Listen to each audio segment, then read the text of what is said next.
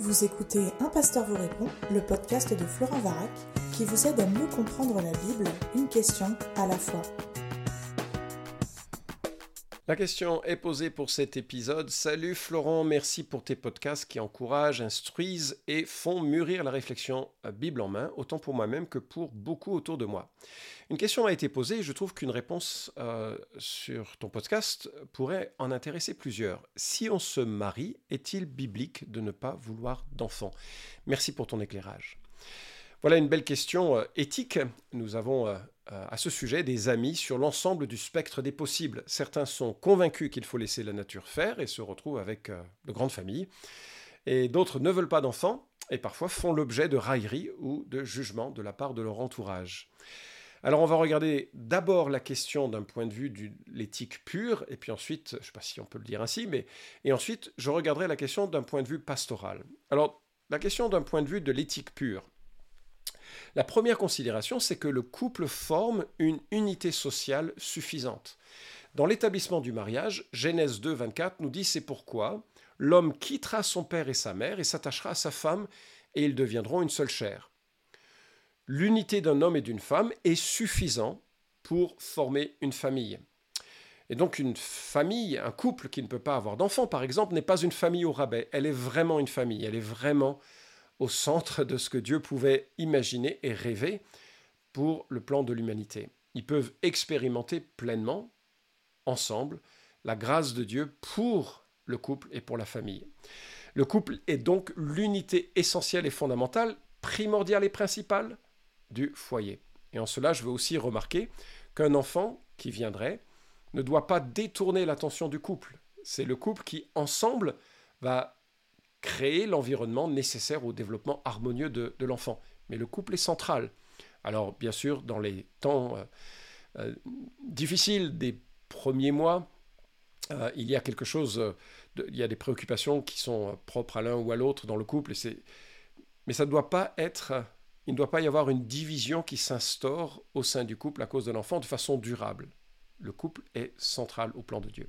Deuxième considération, c'est le statut d'un enfant. Le psaume 127, à partir du verset 3, nous dit Voici que des fils sont un héritage de l'Éternel, le fruit des entrailles est une récompense. Comme les flèches dans la main d'un héros, ainsi sont les fils de la jeunesse. Heureux l'homme qui en a rempli son carquois, n'auront pas honte quand ils parleront avec des ennemis à la porte. Waouh, c'est magnifique de considérer les enfants comme un cadeau, un héritage, une récompense. Et en même temps, c'est utile de réaliser que ce sont des flèches. Et une flèche a pour vocation de partir et d'atteindre sa cible. Euh, les enfants ne sont pas là pour soi. On n'a pas des enfants pour se valoriser ou pour créer quelque chose qui, euh, euh, qui serait une sorte de musée de sa, à sa personne. Les enfants ont, auront une vocation à accomplir. Et ils auront à réaliser tous les desseins que Dieu peut avoir pour eux. Proverbe 17.6 et 31.28 soulignent l'honneur des enfants et des petits-enfants pour ceux qui ont le privilège d'en avoir. Alors je, suis en train d'enregistrer ce podcast alors que nous recevons notre fils et leurs enfants qui vivent en Alaska. Vous imaginez qu'on ne les voit pas très souvent. Et quand je regarde nos petits-enfants, autant ceux-là que ceux qui sont nés de, de Derek et Melissa, qui sont à Saint-Étienne, je suis émerveillé découvrir leur personnalité, leurs aspirations, leur manie, leur tempérament est juste magnifique.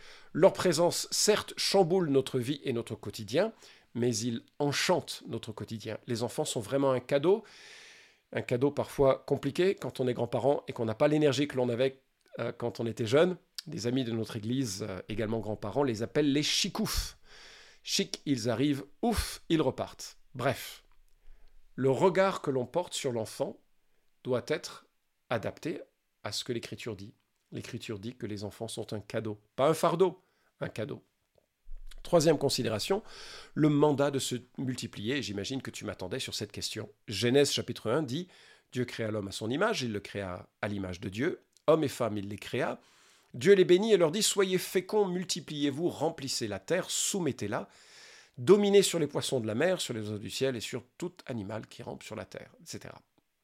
Et là, on est on est sur une tension, on est confronté à une tension. Deux actions qui sont quelque part à, comprendre avec cette difficulté. D'un côté, il s'agit de se multiplier, et de l'autre, de dominer sur la nature. Cette domination deviendra fondamentalement avec la chute et l'univers brisé par le péché, elle deviendra pardon, fondamentale. Parce que cet environnement brisé va vouloir aussi briser la vie, la vie du couple, la vie de... il va falloir dominer sur les choses. Et à mon avis, cette domination inclut la possibilité de programmer intelligemment la conception d'enfants. On comprend le besoin de bras dans un environnement rural et ancien, et on comprend la difficulté d'accompagner beaucoup d'enfants en ville. Et cette réflexion doit aussi peser sur les choix et les décisions que nous comprenons. En tout cas, ce que je comprends des Écritures, c'est que la vie commence à la conception et qu'avec la conception, la vie doit être protégée. Ce qui est péché, donc, c'est l'interruption d'une vie qui a commencé, l'avortement. Mais il ne me semble pas qu'il y ait une obligation morale universelle de même nature quand on lit Multipliez-vous comme si c'était une obligation qui pèse sur le couple. Pourquoi? Parce qu'il faut dominer sur cette nature. Et certains couples vont faire ce choix de dominer sur le cycle de reproduction. Parce qu'en réalité, si c'est une obligation, alors il ne doit pas y avoir de limite quelconque dans le choix du nombre d'enfants. Si la multiplication est une imposition morale sur le couple, alors aucune restriction n'est acceptable. D'ailleurs, c'est la position catholique. Hein. Euh, je cite ici l'excellent livre Vivre en chrétien aujourd'hui, édité par la Maison de la Bible, un livre sur euh, l'éthique. Et euh, ce livre dit Le magistère catholique par l'encyclique Humane Vita de Paul VI et l'exhortation apostolique Familiaris Consortio de Jean-Paul II exclut toute contraception dite artificielle, chimique, la pilule ou mécanique, principalement le préservatif. Il admet cependant la méthode Ogino avec l'abstinence le choix pour l'union des jours du mois distant de l'ovulation pendant lesquels la femme, en principe, ne peut pas concevoir. Fin de la citation, page 410. Voilà la position catholique. Elle ne me semble pas directement tirée des Écritures. Parce que ce n'est pas un encouragement que l'on trouve dans le Nouveau Testament, cette multiplication. Alors peut-être elle fait sens dans l'idée que bah, de toute façon, euh, un couple tel que Dieu euh, l'a envisagé, va avoir des relations sexuelles euh, régulières et donc va accueillir des enfants. Peut-être qu'elle ne se préoccupe pas de la multiplication comme un commandement, mais plutôt comme une conséquence. Mais on voit que ce n'est pas l'accent porté, ni dans le Nouveau Testament, comme s'il fallait multiplier à tout prix et avoir des grandes familles.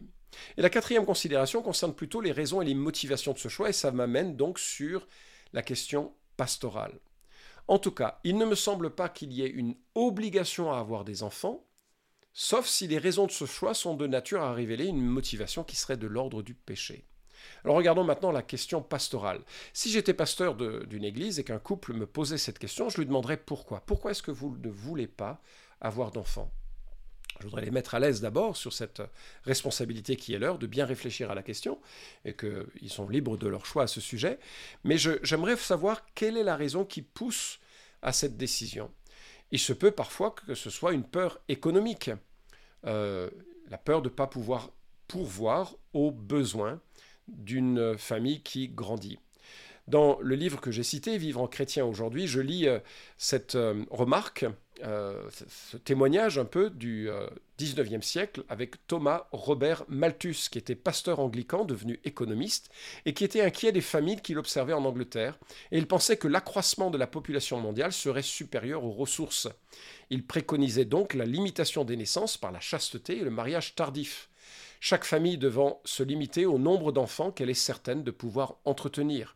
Il proposait aussi de cesser les aides aux pauvres, car aider les pauvres, c'est multiplier la pauvreté. La suite de l'histoire, je continue de citer ce livre, a montré que son raisonnement était faux. Ce pasteur, plutôt rationaliste, manquait de charité, mais aussi de foi. Dieu a donné à l'homme une terre qui peut nourrir tous ses habitants, et l'intelligence pour la valoriser voir la révolution verte en Inde, etc.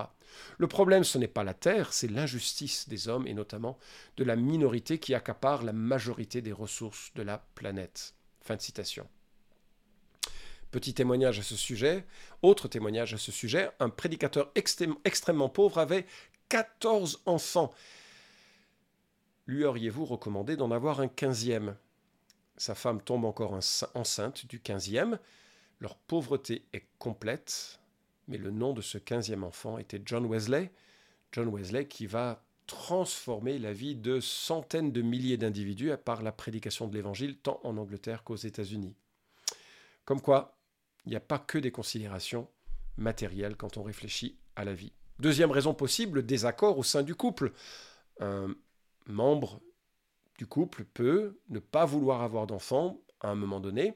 Alors il est probablement préférable de ne pas forcer l'événement, euh, mais de pouvoir discuter ensemble, d'en faire un sujet de prière, de pouvoir euh, euh, discuter de cela. Ça peut aussi être source de, tourments dans les deux sens, mais en tout cas pas de le faire derrière le dos. Je me souviens d'un couple que, je connaissais, et cette femme qui avait subi une ligature des trompes des années auparavant, lorsqu'elle a eu une autre opération, a demandé au chirurgien qu'il enlève cette ligature sans le dire à son mari. Elle a conçu un autre enfant, mais le couple a divorcé quelque temps plus tard parce que ce, genre, enfin, cette trahison ne permet pas, bien sûr, de, vivre une vraie proximité affective et, respectueuse et sereine, sereine. Troisièmement, ça peut être la crainte d'une maladie. Certaines maladies sont génétiquement transmissibles et la crainte de donner à un enfant euh, cette maladie, de l'handicaper, euh, pourrait être un facteur. Mais le problème, c'est que en cela, d'abord, c'est pas toujours certain, et puis c'est difficile, voire impossible, de juger de la valeur d'une vie. Prenez l'exemple suivant. Alors, je sais, c'est un exemple extrême, mais c'est juste pour illustrer le propos que je tiens. Voilà un père qui a une maladie sexuellement transmissible, probablement comme sa femme, qui a aussi la tuberculose. Ils ont quatre enfants, le premier est aveugle, le deuxième est sourd, le troisième a la tuberculose et le quatrième est mort à la naissance. Que diriez-vous à ce couple qui réfléchit à un cinquième enfant. Voilà que sa femme est de nouveau enceinte d'un garçon qui s'appelle Ludwig Beethoven. Beethoven est né de cette famille. Je sais que c'est anecdotique, mais euh, euh, et, quand on parle de maladie, on parle de choses autrement plus lourdes qu'une petite histoire qui se termine bien. Enfin, bien. Beethoven a souffert, mais il a aussi été pour le monde source d'enchantement et de, et de, joie. Donc l'éthique euh, n'est pas évident. Et ça se pose bien sûr avec des spécialistes, avec de gens, les gens de conseil, euh, capables de conseil, mûrs, sages et qui sont compétents.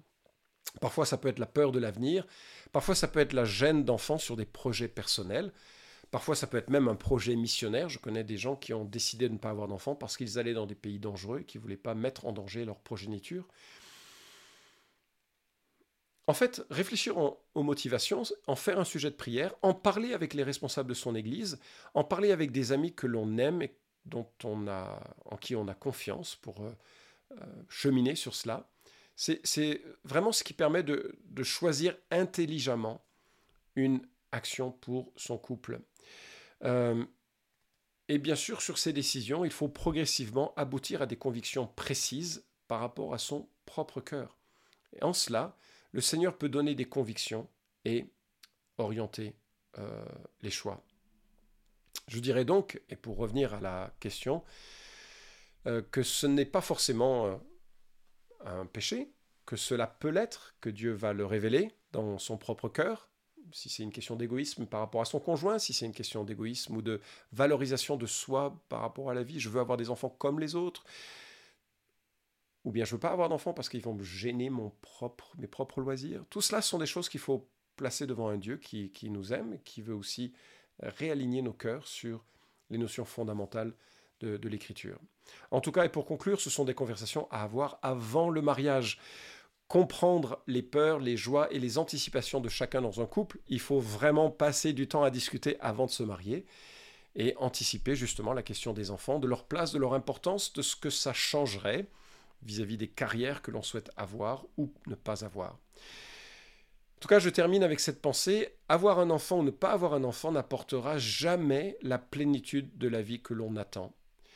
Ce qui compte, c'est de devenir surtout enfant de Dieu, d'être adopté par notre Créateur, qui devient alors notre Sauveur. Galates chapitre 4 nous dit, Lorsque les temps furent accomplis, Dieu a envoyé son Fils, né d'une femme née sous la loi, afin de racheter ceux qui étaient sous la loi, pour que nous recevions l'adoption. Beaucoup de gens, et notamment des couples qui ne peuvent pas avoir d'enfants, font une fixation que je comprends. Ah, je le comprends. Mais font une fixation sur ce manque en pensant que si jamais ils avaient un enfant, ils seraient comblés. Certains vont alors adopter, et souvent, pas toujours, il arrive qu'avec l'adoption vienne aussi la réouverture mystérieuse la conception de la vie dans leur couple. Mais ce qu'il remarque, c'est à quel point l'enfant ne change pas la satisfaction globale de la vie. Et là, il faut réfléchir à... L'enfant ne peut pas être un objet d'idolâtrie dans les deux sens. Ce qui satisfait, c'est notre...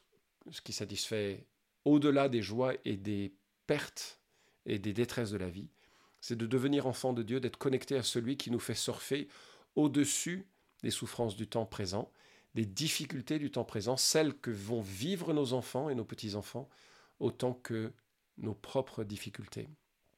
J'espère en tout cas avoir répondu à la question de ce euh, internaute. Cet épisode vous a édifié? Alors merci de le liker ou de le partager pour que d'autres puissent en profiter. Pensez aussi à vous abonner à la chaîne d'un pasteur vous répond pour ne manquer aucun des prochains épisodes. Enfin, si vous avez une question à poser à Florent Varac, écrivez-lui directement sur contact.toutpoursagloire.com.